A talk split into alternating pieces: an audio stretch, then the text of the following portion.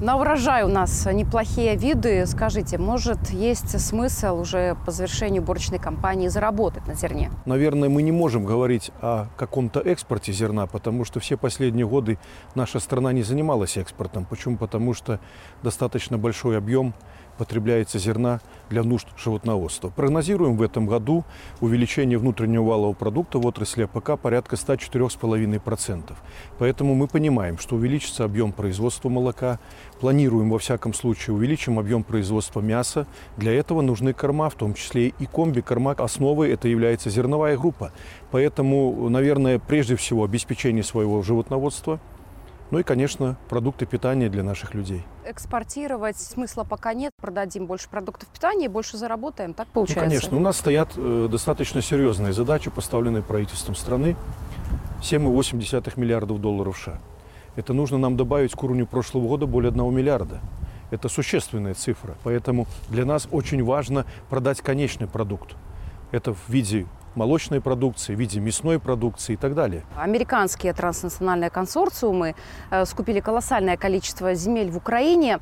Не означает ли это, что уже появился у нас под боком новый игрок, который будет э, спекулировать тем или иным образом на ценах на продовольствие? Вы знаете, не исключено.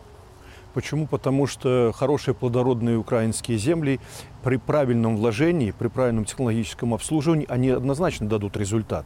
Но я думаю, что все-таки Республика Беларусь защищена. Мы обеспечиваем свою продовольственную безопасность в полном объеме. Большой процент нашей продукции поступает на экспорт, и мы конкурентоспособны на этом рынке. Поэтому будем смотреть и конкурировать. На днях на глаза попался вот такой заголовок «Третья мировая война может стать войной за продовольствие».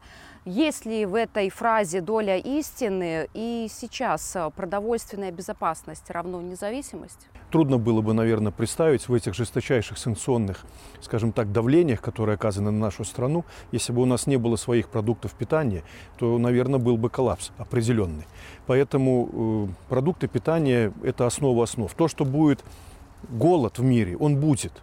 Хотим мы этого, не хотим. Население растет. И понятно, что Россия у нас занимает основную долю, порядка 68% в общем экспортном каравае. Неплохой объем мы экспортируем э, в страны СНГ.